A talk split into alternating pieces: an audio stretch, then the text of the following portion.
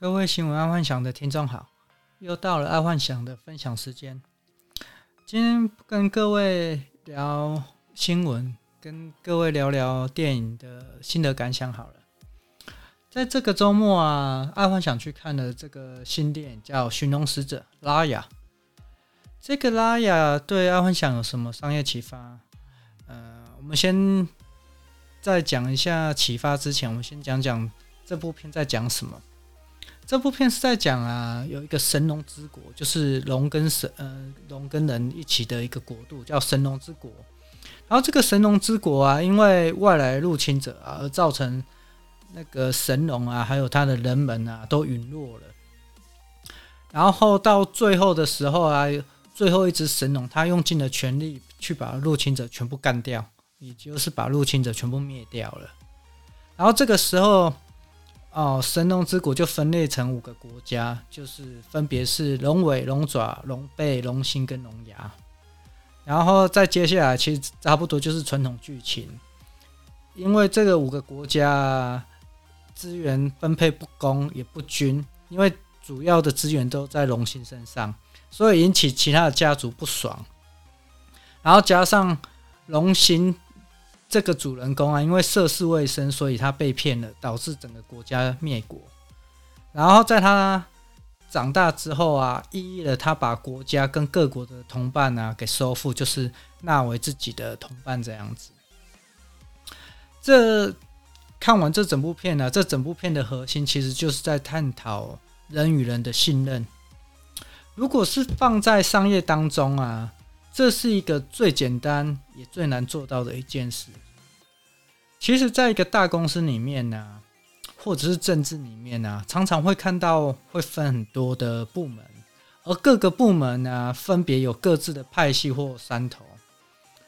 呃，这时候啊，假设哦，这时候假设如果呃领导者不见了哦，或不在了哦，就是这个公司的领导者哦不在了或不见了。然后又没有指定接班人选的话，肯定派系派系之间就会开始大乱斗啊。然后这通常会有两种情况可以解决。第一种就是说大家比较常见到的，就是政治上常看到，就是说排除异己哦，非我族类，杀之。这个在政治上是很常看见的，像台湾的民进党啊。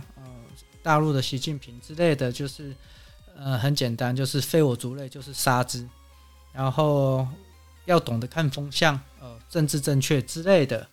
那这个是比较大家常看，呃，看见的。但这一种大最到最后都是一直不断的斗争，不会找到一个完美的结果。然后通常会找到一个完美结果，就是通常是第二种，第二种。